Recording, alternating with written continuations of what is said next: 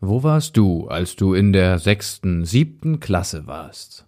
Tagsüber in der Schule, abends bei Freunden, in den Ferien bei Oma und Opa?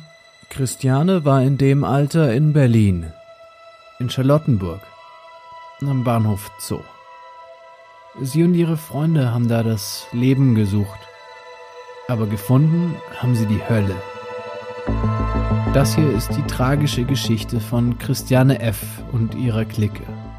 Sie sind noch nicht einmal Teenager und trotzdem besteht ihr Leben aus Drogen, Gewalt und Prostitution. Doch selbst in den dunkelsten Nächten am Babystrich geben sie die Hoffnung nicht auf. Die Hoffnung auf ein besseres Leben als das am Bahnhof Zoo. Wir Kinder vom Bahnhof Zoo. Eine moderne und zeitgenössische Interpretation des Klassikers.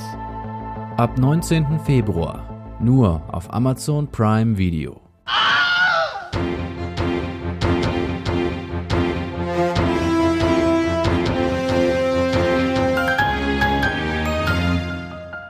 Liebe Zuhörerinnen und Zuhörer, herzlich willkommen bei einer neuen Folge der Freiwilligen Filmkontrolle, dem Film- und Serien-Podcast von Rolling Stone. Ihr abonniert uns bitte weiterhin auf Spotify, YouTube und Deezer oder hört uns an auf rollingstone.de. Wir machen heute weiter mit unserer achteiligen Serie von Wir Kinder vom Bahnhof Zoo. Die läuft ab 19. Februar an. Ja. Und heute sprechen wir mit Lena Urzendowski, vielmehr haben wir mit Lena Urzendowski gesprochen. Sie spielt die Rolle der Stella. Und äh, unsere erste Frage an äh, Lena, übrigens äh, berühmte Schauspielerin, die schon als 14-Jährige vor der Kamera stand, das weiße Kaninchen mit David Striso, hat viele ähm, äh, Hauptrollen schon gespielt und auch für beinahe alle Rollen Preise gewonnen, darunter den Grimme-Preis, Nachwuchspreise. So haben wir uns bei ihr erkundigt, ob es bei Wir Kinder vom Bahnhof Zoo ein äh, Casting gab, wie sie von ihrem Engagement in dieser groß angelegten Serie erfahren hat. Ja, ich habe mehrere Castingrunden gemacht, erst rollenunspezifisch und dann direkt für Stella. Als ich von dem Engagement erfahren habe, war ich gerade für einen anderen Filmdreh in Prag. Und da wir für Wir Kinder vom Bahnhof Zoo ja auch hauptsächlich in Prag gedreht haben, war das ein wirklich sehr schöner und besonderer Moment. Gut, wir haben dann äh, Lena Uzendowski noch eine weitere Frage gestellt, nämlich wie sie sich denn auf die Rolle der Stella vorbereitet hat. Und dies ist ihre Antwort.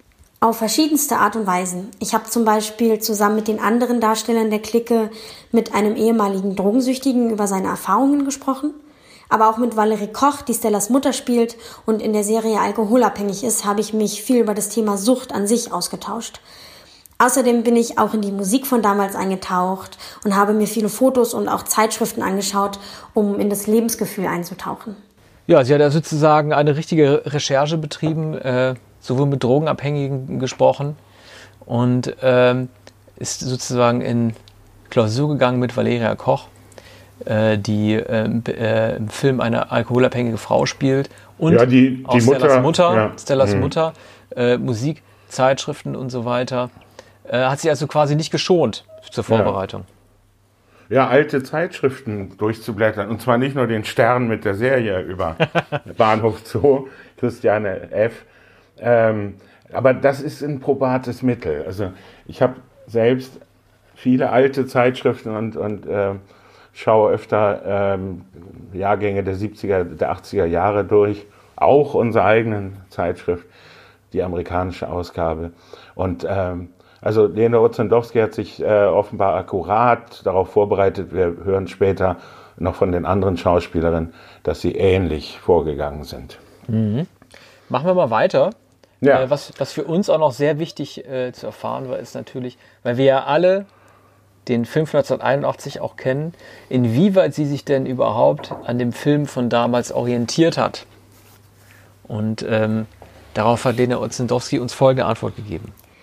Natürlich hatte ich den sehr präsent im Kopf, da ich ihn auch in Vorbereitung auf das Casting nochmals gesehen hatte. Während des Drehs ist er dann aber eigentlich mehr und mehr in den Hintergrund gerutscht. Bei acht Drehbüchern für acht Folgen war ja auch wirklich genug anderer Stoff da, den es zu erzählen galt. Ja, Das ist äh, eine kurze Antwort, aber so viel ist dazu natürlich auch nicht zu sagen, ob Sie den Film äh, drei oder viermal gesehen haben. Ja. Ich habe den Film, glaube ich, zuletzt zweimal gesehen. Und aber dass, äh, dass das in den Hintergrund getreten ist, das kann man sich gut vorstellen. Denn äh, natürlich ist, ist äh, so viel Material bei, äh, bei der Serie, so viel mehr, ähm, insgesamt äh, mehr als sieben Stunden. Und äh, natürlich werden die einzelnen Erzählstränge, die einzelnen Schicksale ähm, viel mehr ausgeleuchtet, ausführlich, ausführlicher geschildert, als in dem Film überhaupt möglich war, so dass auch die Porträtzeichnungen von äh, Christiane, von Stella und Babsi äh, sehr elaboriert sind. Ich wage zu behaupten, die drei sind doch eher die äh, Protagonisten oder äh, stehen eher im Mittelpunkt als Ja. die drei jungen Männer. Ähm, vielleicht Das ist ja das äh, Interessante, man, Hm? ne? Ich- Weil, weil, weil ähm, diese biografischen Durchleuchtungen im Film so äh, nicht stattgefunden haben. Ne? Es gab im Grunde genommen nur Christiane und äh, ihre damaligen Freunde, von denen nun der Name Detlef hängen geblieben ist. Das ist ja, Ja. den Rollennamen kennt man ja einfach Detlef. Ne? Den kennt man seit, seit Christiane F. Und äh, genau, aber ähm, sein Hintergrund, genauso wie die ihrer Freunde von damals, der Babsi von damals, werden nie so stark durchleuchtet, wie sie jetzt hier in dieser Clique passieren konnten. Deswegen heißt es ja auch, dass es ein Film ist, der alle in den Mittelpunkt stellt. Ne? Ja, aber ich glaube, ähm, dass doch die eindrucksvolleren Charakterzeichnungen, die prägnanteren hier von den Frauen gespielt werden, dass die Frauenfiguren äh, nicht stärker in dem Sinne sind, äh, dass sie etwas stabiler werden. Das ganz und gar nicht. Aber wie, wie das, ähm, wie der, der Absturz kann man nicht sagen. Es ist ein mählicher Fall in Drogenabhängigkeit, in verschiedene Abhängigkeiten, auch in die Prostitution, auch in eine Gleichgültigkeit. Unsere äh, nächste Frage an Lene Urzendowski Ja. war die, Die- nach der, Der- Identifikation. Genau, das war die Frage nach Identifikation. Identifiziert man sich eigentlich mit seiner Figur, wenn man sie spielt? Versteht man die Motivation? So. Und ähm, darauf hat sie uns folgende Antwort gegeben. Ich glaube, das ist sogar eine Voraussetzung, um sie überhaupt spielen zu können. Ich weiß ja, wie Stella aufgewachsen ist, was sie beschäftigt und was ihre Sehnsüchte sind. Da verstehe ich dann natürlich auch ihr Handeln und kann ihre Emotionen nachvollziehen. Ja, ist relativ einleuchtend. Ne? Also man muss halt die Dinge verstanden haben, um sie adäquat darstellen zu können. Ne? Ähm, das ist immer so eine Sache, ich stelle mir das, es gibt ja das Method Acting, das, das kennen wir ja, das hat ja vor allen Dingen De Niro bekannt gemacht. Da gibt es ja Leute wie Anthony Hopkins, die gesagt haben, davon hält er gar nichts. Er geht morgens zum Set und geht abends wieder nach Hause und dann ist er wieder Anthony Hopkins. Ähm, das ist natürlich immer schwer, sich Menschen zu nähern, die ähm, zerrüttet sind, ne? die am Boden zerstört sind und die äh, alles im Leben äh, zu verlieren drohen. Das ist ja in ihrer Rolle der ähm, Stella ja eigentlich noch mit, mit am härtesten eigentlich mit angelegt. Ne? Also Ja. gerade auch durch die schlimmen Dinge, die sie erleben musste, die, die, die, die Vergewaltigung und die drogenabhängige Mutter, die sich, die das nicht eingestehen will, dass sie auch ein Problem hat, ist eigentlich eine der, Ja. der tragischsten Figuren ne, in diesem Kosmos. Ja, also ähm, die, die Vergewaltigung durch ein äh, Kneipier gehört äh, zum, zum Grauenhaftesten schon recht früh in der Serie. Und äh, die Mutter äh, will das zunächst nicht glauben, also ist das übliche Leugnen. Dann glaubt sie es zwar, lässt sich aber von dem Kneipenwirt einreden, das sei so etwas wie ein Unfall gewesen. Beinahe würde sie sogar der Tochter noch die Schuld geben und sagen, du musst dich doch falsch verhalten haben oder das ist ein Irrtum, das kann doch nicht so sein. Und dann begreift sie aber, dass das stattgefunden hat, ist aber auch abhängig von diesem Kneipenwirt, denn sie arbeitet da in der Kneipe. Und auch da, wie schon ihre Willenlosigkeit beim, beim Alkohol, auch da ähm, äh, zeigt sie keine Stärke, keine Konsequenz, übernimmt keine Verantwortung für die Tochter.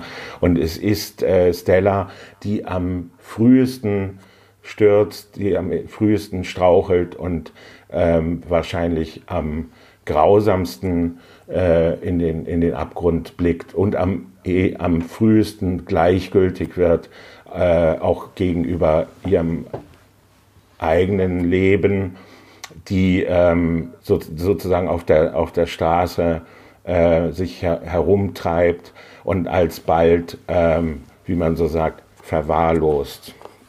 Ja, also ist diejenige, hart. die auch am stärksten, stärksten nach, äh, also sie ist am stärksten so wirkt, als, als wäre sie der Unterschicht oder der Arbeiterklasse einfach angebunden. Also sie Berlinert ja auch am deutlichsten. Ja. Und äh, stammt auch mit am deutlichsten aus diesem, äh, aus diesem Milieu einfach. Ne? Was nicht unbedingt ja. heißt, dass sie deswegen gefährdeter ist als andere. Ne? Da gibt es ja dann auch äh, die Rolle äh, der, der, der Babsi, äh, die dem äh, quasi gegenübersteht. Aber ähm, sie ist diejenige, die äh, äh, am, sozusagen am gefährdetsten wirkt, weil sie auch keinen wenigsten sozialen Rückhalt hat. Ne? Ja, die erfährt keine Unterstützung durch die Familie. Äh, es ist überhaupt niemals ein Vater zu sehen, also leidet sicher unter, unter dem ähm, unter der Abwesenheit äh, des Vaters, der nicht wie bei Christiane F. noch irgendwo im Hintergrund ist und manchmal äh, immerhin noch da ist oder versucht, sie zu unterstützen und sie auch sucht, während äh, Lena zwar von der Mutter gesucht wird, die aber meistens derangiert ist. Also ja. das ist, dass Lena Ozendowski Berlinerin ist, ist hier natürlich von Vorteil. Also sie kann sozusagen in der Rolle bleiben und wobei sie nicht Berlinert in, in den Filmen, die ich bisher gesehen habe, äh, Berlinert sie äh, gar nicht.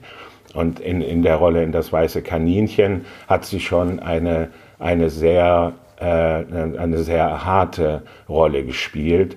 Äh, auch deshalb wurde sie wahrscheinlich ausgezeichnet, weil ein Mädchen äh, so etwas kaum bewältigen kann. Noch dazu damals naturgemäß ohne äh, große Erfahrung. So, dann haben wir noch gefragt äh, danach, ob es leichter ist oder ob es Lena Ozendowski lieber war, einen Menschen zu spielen, den es tatsächlich gab, der gelebt hat, wie es hier ist, oder eine fiktive Gestalt. Nun hat sie schon einige äh, fiktive Gestalten gespielt, obwohl sie erst 20 Jahre alt ist. Ähm, und welchen Unterschied es macht. Für mich macht es schon einen Unterschied. Ich hatte das Gefühl, noch eine größere Verantwortung zu tragen. So wie ich Stella wirken lasse, so werden viele ja dann auch an die echte Stella denken. Die Bilder werden sich bestimmt vermischen und somit trage ich einen Teil der Verantwortung dafür, was von Stella bleibt. Ja, also sie sagt, äh, dass sie eine äh, große Verantwortung gegenüber der Rolle, muss man sagen. Es gab natürlich ein äh, Vorbild, ein, ein, äh, ein äh, Mädchen, das tatsächlich gelebt hat. Ähm, aber äh, hier heißt sie Stella und dabei soll es bleiben. Und ja, äh, sicher macht es einen Unterschied, wie Sarah in Erinnerung bleiben wird und wie die, das Mädchen, das äh, das Vorbild war, äh, in Erinnerung bleiben wird. Denn das ist jetzt die gültige Darstellung der Stella. Gab eine andere Darstellung in dem Film, ist sie auch eindrucksvoll, wenn sie auch eher am Rande vorkommt als Freundin. Ja, das war unser Gespräch bzw. unser Interview mit Elena Ozendowski, der Schauspielerin der Stella.